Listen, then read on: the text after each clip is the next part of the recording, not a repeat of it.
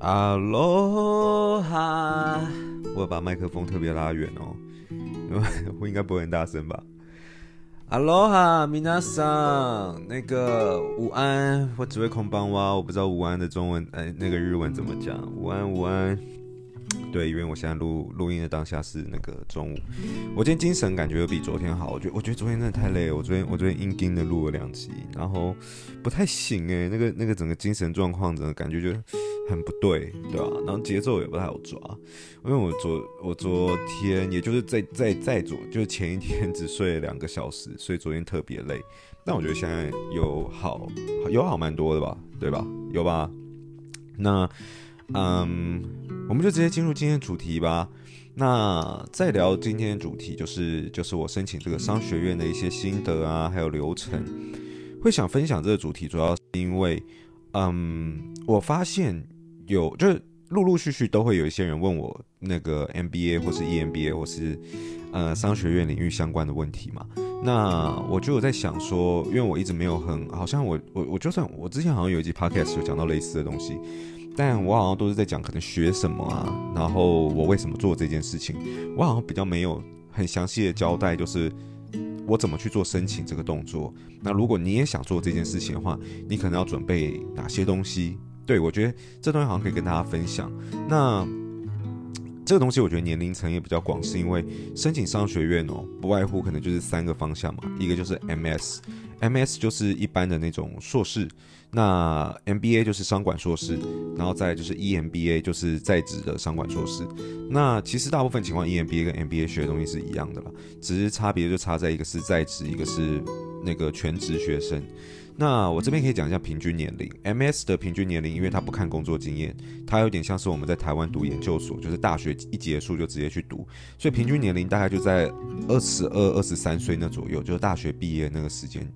那 MBA 的话，因为会要求工作经验，所以通常会，而且通常会希望可能至少有个五年的工作经验，所以通常平均申请年龄应该在二十七到三十吗？大概二七到三十，或二七到二九，大概大概这个区间是属于 MBA 的平均年龄。那 EMBA 因为是这个在职转班的，所以呃，他通常的这个呃工作年龄的要求会再比较多一点。我可以直接跟你们讲，我是。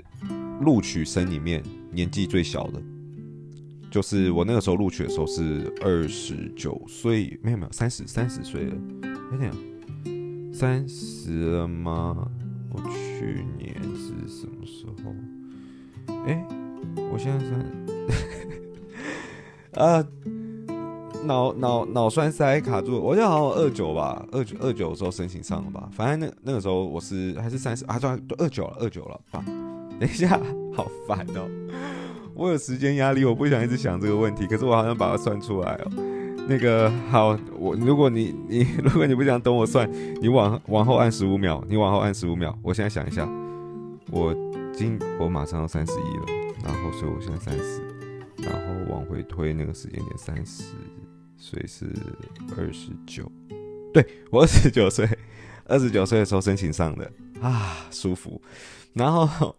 嗯，二十九，对，所以那个时候我是全班年纪最小的，然后跟我一样二十九岁，好像还有一个，所以 EMBA 它平均年龄其实比较高的，大概会在三十五五岁哦，有可能会到三十五岁左右。我记得我们班那个时候的这个 profile 出来的时候，呃，那个 class profile 好像是三十五岁，但我我记得我们学校好像已经算是比较低一点了，有很多 EMBA 的这个平均年龄更大，比方台大。台大 EMBA 平均年龄就超超超大，我记得好像四五十岁吧，接近五十岁还是五十岁左右，我记得就是真的比较年长一点。那所以我觉得今天这个主题哦，其实因为我的 TA 我的听众，我发现好像什么样子的年龄层都有，从最早。呃，大部分应该都是跟我年纪比较相仿，三十岁左右，二十五到三十五岁之间的人比较多。到现在，我相信哎，还是这个比重还是蛮重。可是自从呃，Joeman 他 PO 了那个影片，更多人关注我以后，发现。我的蛮多听众开始是学生，还甚至还有高中生，然后还有大学生，就学生族群开始有变多。那我觉得这个东西应该也蛮适合的，因为 MS 的部分其实就跟他们的平均年龄比较像嘛，所以我认为今天的这个主题其实适用年龄层很广，呃，你从二十岁到三十五岁甚至四十岁都可以了解。因为我讲的内容可能都可以适用在这个阶段的你，只是你申请的东西不同而已。对啊，那我们就正式开始吧，好不好？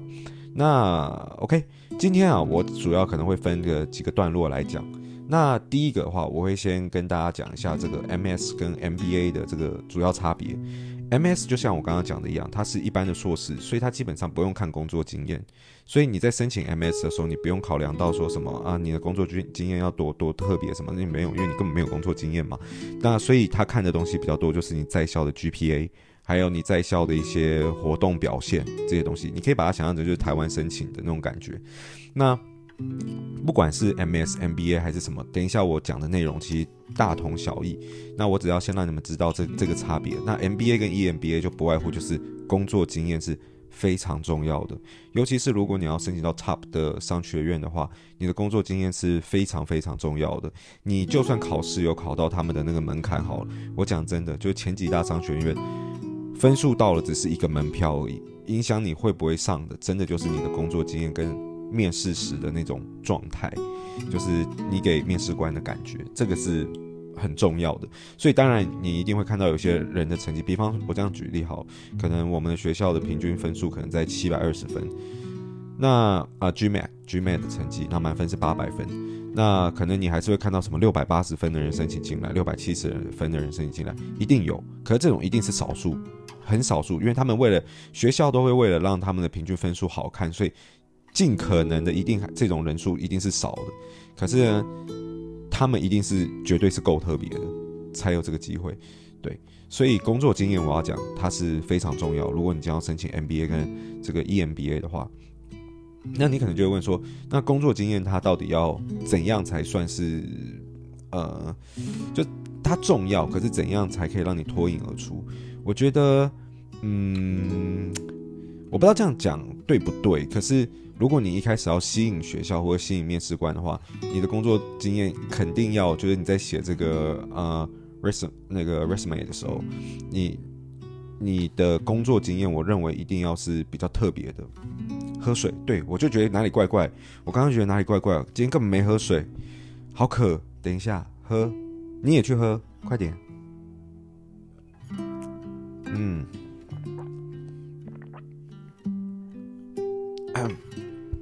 好，呃，对，所以那个履历里面啊，你的那个工作经验，我觉得是要够特别。那其实当时我的状况是，我的工，我的我的我的这个履历应该算是特蛮特别的，因为我当时写就是我曾经在一间公司任职过，然后我又是两间公司，呃，三间公司的创办人，然后只是其中一间是我大学，所以我已经把它给收掉，那不是收掉，就我退股离开了。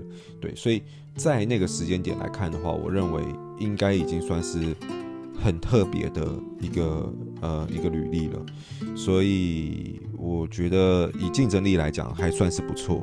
对，那可是说呃，entrepreneur 他当然是比较特别的，因为你是自己开公司嘛。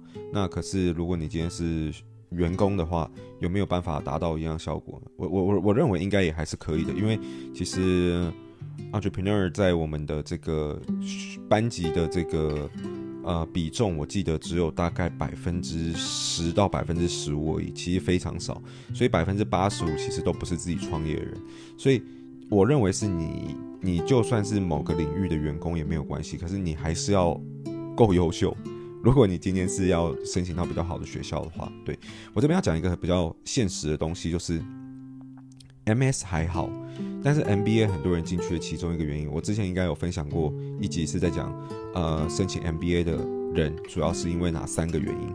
如果你不知道的话，你可以过去听那集，然后因为在那集里面，我可以我算是比较详细的去讲，大部分的人，我觉得百分之九十人都是因为这三个原因的其中一个，或是全部，反正就是因为这几个原因而想要申请 MBA。那你可以去了解说这些原因是不是跟你。期待的一样，就是说你是不是也有这样子的需求，你再来决定你要不要做这件事情啊？没有听过的话，就回去听。然后我为什么扯到这个？我为什么扯到这个？忘了哦，对对对对对。那其中一个原因就是因为人脉，所以学校也知道很多人申请的时候，他们是为了要建立人脉。那同学之间的强度就很重要。如果说哦，好几个同学很强，好几个同学可能没有那么的强，不能说强了，我觉得这很现实。可能就是他的能力相对没有那么好的话，其实在建立人脉上面，可能意义就变得不是那么那么的有效，因为大家一定都希望是跟。跟自己等级，或是我觉得这样讲很现实，可能就是跟自己 level 差不多的人去建立人脉嘛，然后也才可以帮到帮到忙。所以，呃，工作经验对于 E 呃 MBA 或 EMBA 来讲，它是看非常重的，所以这这一点是要要先打个预防针。那如果你自己觉得你自己的工作经验没有很特别的话，我的建议是，就是你还是可以想办法把你自己包装得很特别。呃，一来是我觉得你可能可以给自己一点时间去。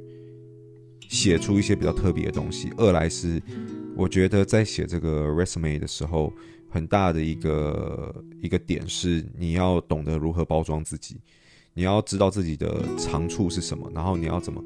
其实这东西就是行销领域啦，就跟卖一个产品一样，你卖一个产品，你要怎么把它的特点，把它完整的出。呃，凸现出呃，呈现出来，就你把你自己想象成一个商品，你要把你最强的一点怎么表现出来。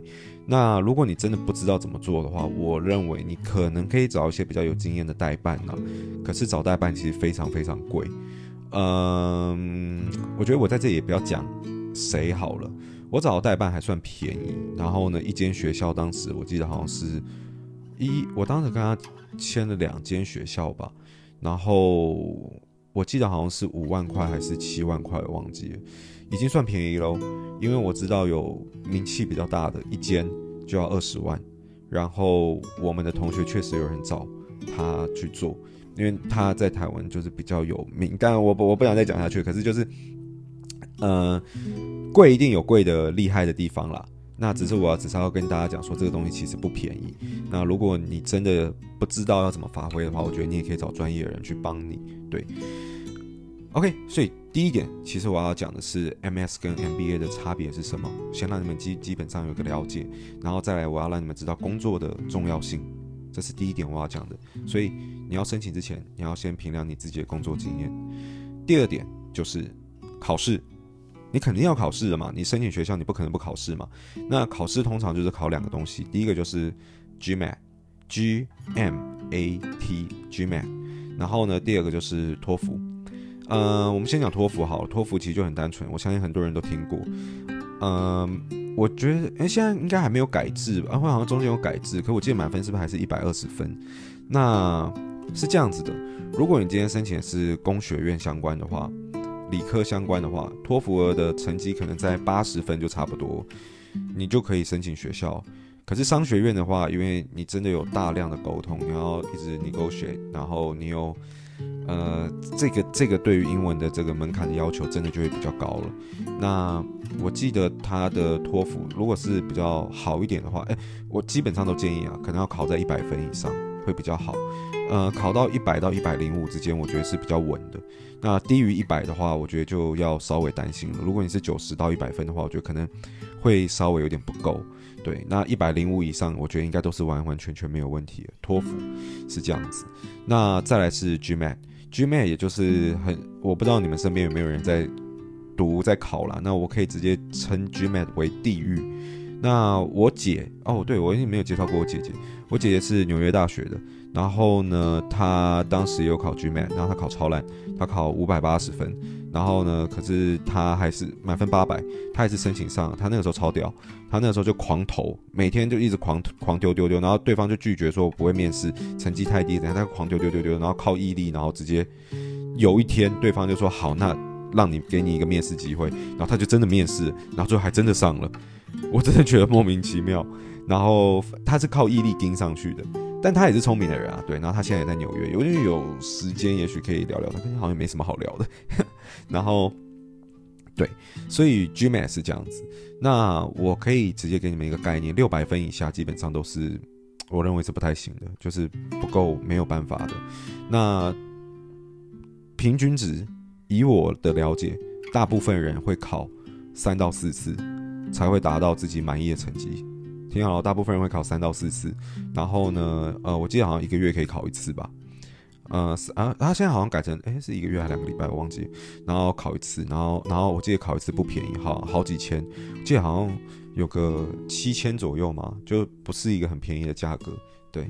然后要考三到四次，呃，而且你不可能连着考，你因为，呃，我记得当时的状况是，你可以保留你的成绩。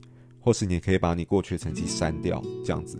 那因为你如果这次考五百八，你一定不可能马上就接着考啦，因为你一定会花时间去理解你要怎么样进步什么什么，所以考试间隔通常都会拉得比较长。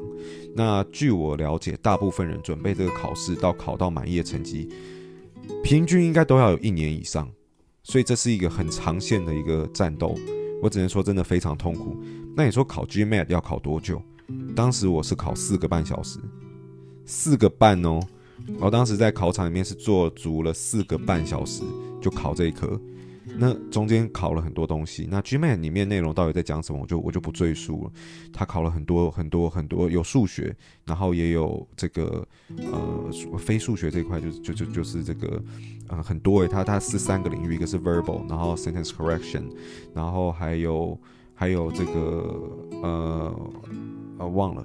Reading 还还有什么啊？我我啊，还有这个还有这个考你逻辑的。对，我记得我当时在考之前呢，有人告诉我说，他觉得这个考试不是在考你的英文程度，他是在考你的逻辑。我自己考完心得是，对，他确实在考你逻辑，他要了解你这个人逻辑性强不强。但是绝对还是在考你英文，你英文程度不够的话，你根本看不懂。我讲真的，它里面很难。我真的觉得我的英文程度很大幅度进步，是因为 GMAT 的关系。Sentence correction 就是它里面在考的东西，就是你的文法，然后给你四句话、五句啊五个题目，然后五句话，然后考你哪一个文法才是正确。我跟你讲，你你可能会觉得美国人可能会考很好，不，美国人通常死最惨就是 sentence correction，因为他们在他们就像我如果去考。正统的中文的话，我可能也不会考好，因为我太口语化了，然后我根本不知道说我这句话错在哪。可是以正统的国文的逻辑来讲，可能有些话是不能这样子讲的。怎么？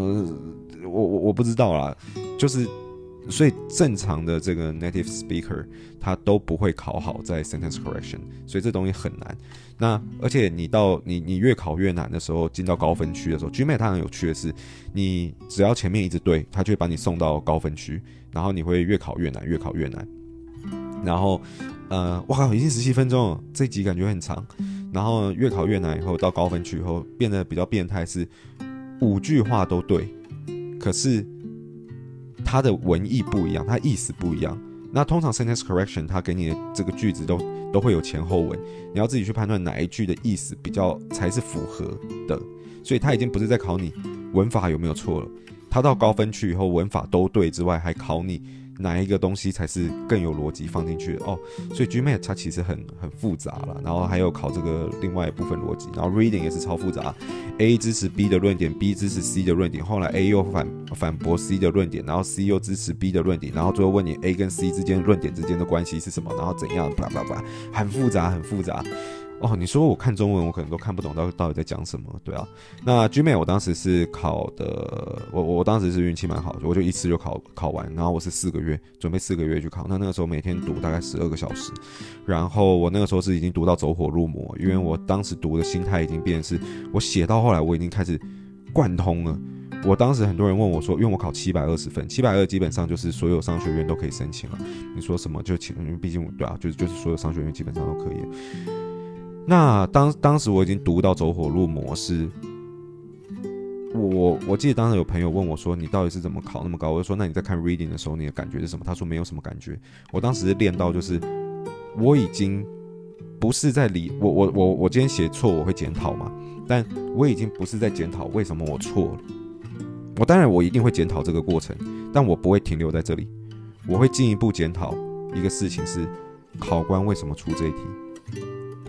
我会一直把我的立场设定成考官，我试图的了解，我试图在了解的不是这一题的正确性到底是什么，我更多的在了解考官到底想要考你什么，他到底想要你从这一题里面获得什么，他为什么要考你这一题，考官的心态是什么，考官的逻辑是什么，出题的人到底在想什么，最后我归纳出了一个一。一个整个葵花宝典，我记得我当时打超多，然后我自己直接把它叫做 GMAT 葵花宝典一个档案，然后呢，里面就直接就是记录了很多，就我最后整个就是把我错的题目还有对的题目就整个统归下来以后，我发现真的有个规律性，我知道考官要考什么，我理解考官到底想要想要想要就是就你你已经变考官了，你知道吗？我已经练到那个程度，所以当时我在写 reading 的时候超爽，你知道为什么吗？因为我在写的过程中，我一我一看过去我就知道哦，这等下一定会考。然后反正我是考官，我一定考这个了。然后再看看看啊，我觉得这应该也会考。嗯、我我我已经感觉好像我是在出题的人，你知道吗？然后最后再写，然后看题目啊，果然考了，我就知道啊，那那这题应该就是什么，然后那题应该就是什么，就是我已经练出有一种讯号了，就是对我讲到这里，你们应该就懂了。对，所以我觉得读书是这样子，就是。有时候你要理解，不是只是说这题为什么对，这题为什么错，什么样子答案才是对。你如果真的要考试考得好的话，你不是只是要知道题目跟答案之间的关系，你要更往上推一层，你要理解出题的人到底在想什么。如果你连出题的人到底在想什么都能理解的话，那这个考试你基本上就是功课。哇，真的是超屌的！我自己讲完我都觉得我好屌。喝水一下。嗯，对、啊、GMAT 就是这样，所以准备考试吧。你如果这样准备上学的话，我认为可以去考个一两次看看了。然后半年到一年时间，我觉得是可能是蛮需要的。所以你要有自己这个这个心理准备。那第三点就是准备这个，你连考试都准备好了嘛？OK，考到满意的成绩，那下一步要做什么呢？就是你要准备你的 AC。你的 essay 里面就是，其实就是我刚刚讲，其实其实我应该顺序有点反过来。第一点，工作的重要性，我觉得是算是你自己心里的评估了。那第二点就是你要考试嘛。那第三点的时候，你就是要准备一些备审资料。那这些资料里面不外乎就是有你的考试成绩，然后有你的 resume，就是你的工作经验、你的履历，然后还有 A C，。那这边的 A C 跟台湾的论文是不不太一样的，并不是台湾那种毕业的时候要交的毕业论文，它这边会有学校出的一些题目，然后你需要回答。那这些题目通常千篇一律啦，大家都很像。你的短期目标是什么？你的长期目标是什么？因为他想要知道你这个人的逻辑对不对。对于申请商学院的人来讲，MBA 它绝对只是一个工具，它不是一个结果。它是帮助你达到那个结果的工具，所以他们要知道你的短期目标是什么，长期目标是什么。你读这个东西到底有没有办法真的帮你达到你的短期目标或者长期目标？他们很看重逻辑，所以如果他们会觉得，诶，你今天想要做短期目标跟长期目标跟你有你要不要来读这个东西根本没有关的时候，那基本上你可能就会很容易被刷掉。对，这个是准备 A C 的时候，你的 short term goal 跟你的 long term goal 的时候的一个需要注意的地方。呃，再来是里面当然还会问很多问题啦，比方我昨天还回去看了一下芝加哥大学问的，就是说他问的一题是你认为你呃有什么不同之处，有什么特别之处，然后是可以带进来这个班级里的。呃，他是用英文讲，可我忘记他怎么讲，可是翻成中文大概就是就是这样意思，就是你认为你有什么能力是。呃，是最优秀或最特别，然后是是可以提升这个班级的程度啊，不是不是这样讲，反正就可以，呃，他是使用 contribute，呃，contribute your classmate 是这样子，就是为你的同学产生贡献的这种感觉。那对他大概就会问很多这种诸如此类的问题，那你就要想办法去回答。那你的回答一定要有逻辑，然后而且要时时刻刻贯穿，就是为什么你要申请这个学校这种感觉，要让别人知道说，不管是我短期目标、长期目标，还有个人能力，不管怎怎么样，我就是需要这个 MBA 这个学位，因为它就是可以帮助我达到我要做的事情。对，那 A C 准备完了以后，还有推荐信。推荐信的话，可能就是找你的前公司的一些主管。那推荐信当然是绝对是找最大咖，能找越大咖就找越大咖，然后帮你写。那以台湾的生态，通常都是自己写，然后给主管盖章了。这个就是大部分台湾人都是这样做的。那呃，这个准备资料其实基本上就这样子。那我当时在准备的时候很赶，因为我当时在准备的时候，我记得我只花了十天就准备好了。原因是因为我当时的 GMAT 快要过期了，因为 GMAT 成绩它可以放五年，托福的成绩是放一年还两年，我忘了。那我一直在犹豫嘛。我当时二十五岁，我我就考了 GMAT 的成绩。那二十五岁我考完以后，因为当时不小心考太高了，那我就想说好，那我就申请好一点的学校。那我就会发现说，我的工作经验其实完全不行的，因为我的工作经验就像我刚刚讲的一样，你有这个成绩只是一个入场券。你有没有上？你有办法办法上是你的工作经验。那当然，我就觉得我工作经验不够好的情况下，我就去这个，我就去那个。决定工作先，而且那个时候我觉得很大部分是因为家里我才决定要读的啦，不是自己想要。那觉得还没有想清楚之前，我就想说，那我先工作。那后来我就想，我就创业嘛。然后一直到二十九岁的时候，哎，没有，所以我二十四岁考的。然后二十九岁的时候成绩要过期的时候，我就决定好，那我要来申请了。那可是我决定要做这件事情的时候，因为我一直在犹豫，然后因为我很懒，然后可我后来就还是决定做这件事情。所以我决定做的时候，其实。已经是第二轮了，申请都是这样，有第一轮、第二轮、第三轮、第四轮。那你越早申请上，机会越大。对，呃，当时第一轮还第二轮我忘记了，然后反正就是时间已经有点赶了，然后我就想要在那一轮完成申请，然后所以我我找这个代办，我找代办，那主要是帮我去润这个稿，因为我不是我我的英文没有那么好，所以我希望他可以帮我润稿这样子，然后甚至陪我练一次的面试。哎，现在已经六分了耶，我觉得说我们这个东西要不要分成上下集呢？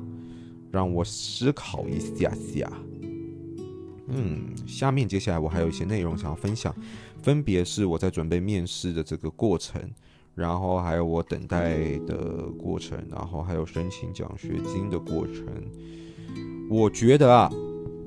因为有些人跟我讲说长度，我觉得可以再好啊，不然这样子好了。我们这一次呢就分成上下集，因为我认为我接下来可能还可以再讲个二十分钟，可能会太长。那，呀，我知道，我知道，你听到这里你已经觉得很烦，对不对？你想说哦，你就直接去念就好了，你为什么要分什么上下集？这样不知道再等一个礼拜？对啊，我也我也不知道为什么，我就是想让你等。这样才会心痒痒，才会才会才会。好啦，那我觉得，sorry 啦，我们就直接分上下集，好不好？不然我怕那个片长过长。然后，那下一集的内容我就不用讲了吧？你们已经知道我刚刚我刚刚已经讲过。好，那就如果你哦，我就觉得也不讲，反正你喜欢你喜欢今天的内容的话，我希望你可以给给给我一些正面的这就是这个。我在讲什么了？就是给一个五星评价，好不好？谢谢。然后呢，我们就下个礼拜见喽。第二集哦，下哦，下很精彩哦，下超精彩。如果你今天听得上，然后那个下的话，然后你没有听的话，整个就会那个感觉就不对，一定要听哦。OK，拜拜，拜拜。你还没挂？你还没听？你还在听？